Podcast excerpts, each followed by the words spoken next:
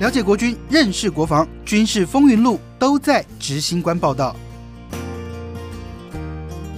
执行官报道，我是执行官杨健全，欢迎在好好听 FM 收听的铁粉，还有在 YouTube 上面观看的好朋友们，跟大家问声好。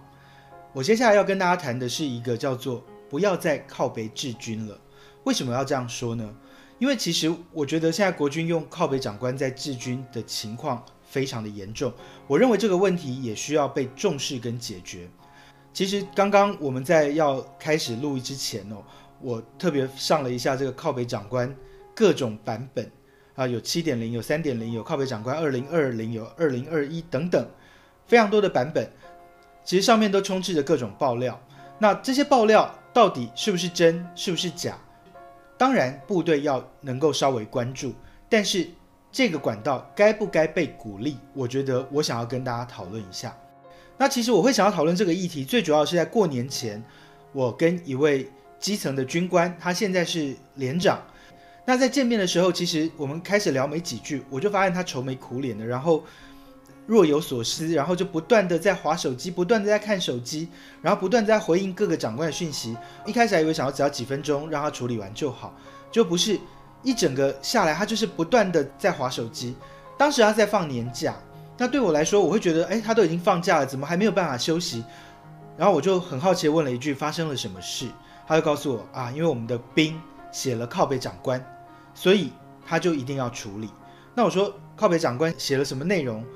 他告诉我是，就是一个对某个长官不高兴的一篇情绪抒发文。我听完之后，我就说这个。有需要花这么大力气来处理吗？他就告诉我，因为他是连长，他的代班主管就问他应该要怎么处理，然后他的上级不是问代班，不是问副连长，而是问他，然后他的下级单位，他的上上级单位，每个要处理事情的，通通问他。那连长要放假吗？我心里面的怀疑就在这里。然后我想知道，这是一个天大需要这样处理的事情吗？我当时心里就已经有很多疑惑，可是我感觉他有非常多的无奈跟压力，他就告诉我，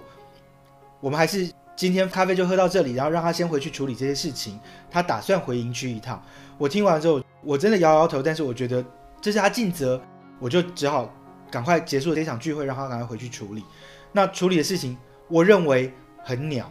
真的很鸟。接下来事情发展，我前几天又接到了一个。基层的军官打电话告诉我一件事，他就说：“天哪，我们现在的晨会竟然在高级长官的要求下，要把靠北长官纳入每天早上的提报内容，也就是靠北长官写了我们单位什么，都要巨细靡遗的来讨论，在晨会上讨论，然后再决定要怎么样来处理后续的事情，需要吗？我心里面真的是很强烈的怀疑，需要这样做吗？”因为我真的认为靠北长官他是一个官兵对于部队不满的一个发泄管道。有些事情我认为部队真的应该要关注，但是大部分在靠北长官上面你会看到的事情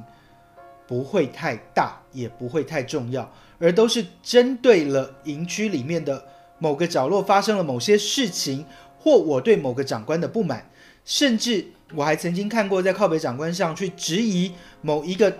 我同梯或者是说我同僚的性向，他也可以成为靠北长官的内容。那这些内容真的应该要让我们中华民国的国军干部们花这么大的力气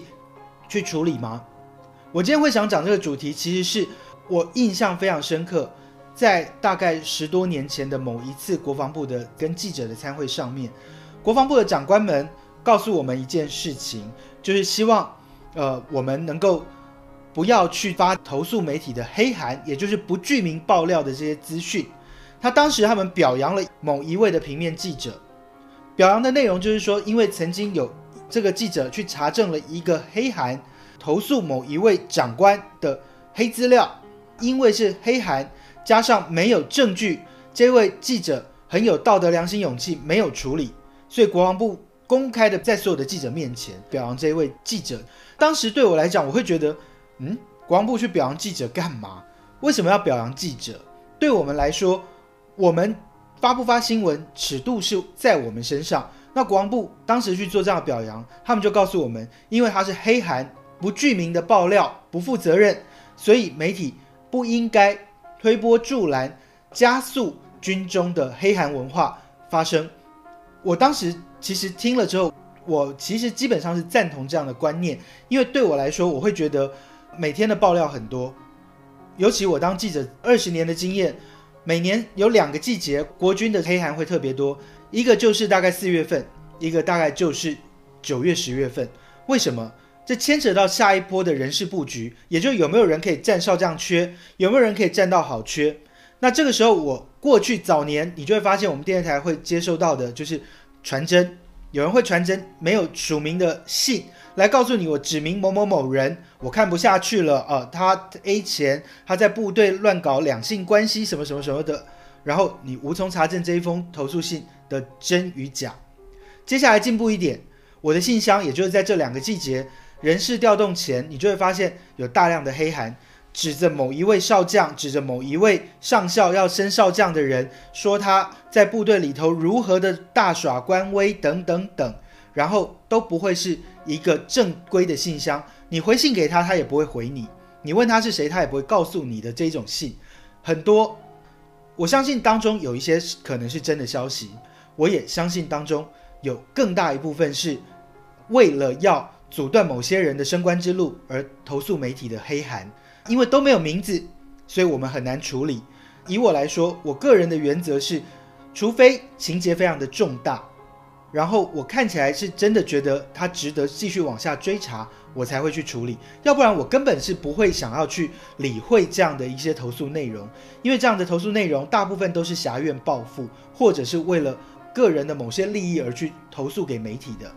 这样的情况其实非常的严重。其实到现在，在国军的升迁季节前夕，我还是会收到类似这样的讯息，甚至有人会打这种电话来告诉我，就是某些长官在营区里头的哪些事。或者是透过某些人怎么样转递各种讯息到我耳边，不见得有证据，也不愿意具名。那这东西到底该不该处理？国防部其实有官方的投诉管道，有包含了国防部的部长信箱，每一个人都可以上去写。另外还可以打一九八五的投诉专线，一九八五专线也是由部长室来管制。那管制之后就是要追踪后续的任何所有的处理规则。那其实军中也有很多各级的申诉专线，那为什么官兵都不愿意用？为什么？我觉得这是军方要检讨的。你有官方的申诉管道，当所有人都不愿意在官方管道申诉，宁愿上网去写靠北长官的时候，国防部该不该鼓励官兵去写靠北长官？当有单位把靠北长官当成呈报的内容的时候，我觉得军方真的应该要好好的去检讨。你们的官方申诉管道出了什么问题？是投诉了之后身份会曝光，还是投诉了之后会石沉大海？为什么所有人都只敢匿名爆料而不愿意具名？我觉得这是军方要展现你魄力，告诉大家我官方的申诉管道，我可以做到什么程度，我可以保密到什么程度，我可以为官兵做到什么程度，而不是把靠北长官变成是军方要去处理的大事。然后让所有的基层干部每天在那边网搜，我觉得这很浪费官兵的生命。我说真的，这很浪费这些基层军官的时间，他们的生命不应该浪费在这些事情上。很多是侠怨报复，他每天要在那边划手机看这些东西，为什么？那我觉得，当然上面有重大讯息，军方当然要关注，要去了解。同样的，军方如果说真的是重大到不行的事情，我相信。也一定会有人写部长信箱，一定会打一九八五。我觉得对官兵来讲，这个是在非不得已的时候使用的手段。当官兵有一些私人抱怨、情绪抱怨写在靠北长官上面的时候，我们的长官们真的需要重视到这样的程度吗？我觉得也许你可以看看、了解一下部队可能某一个角落有点状况，私底下再去了解。但是当你把它当成一个案子去管制，然后要所有人提报，要所有人简报，要所有人怎么样？你知道这些基层军官每天花多少时间在划手机去在意这些事吗？他们可能还有更多战训本务要处理，他们可能有更多的业务要处理。那如果真的是面对了有问题的长官，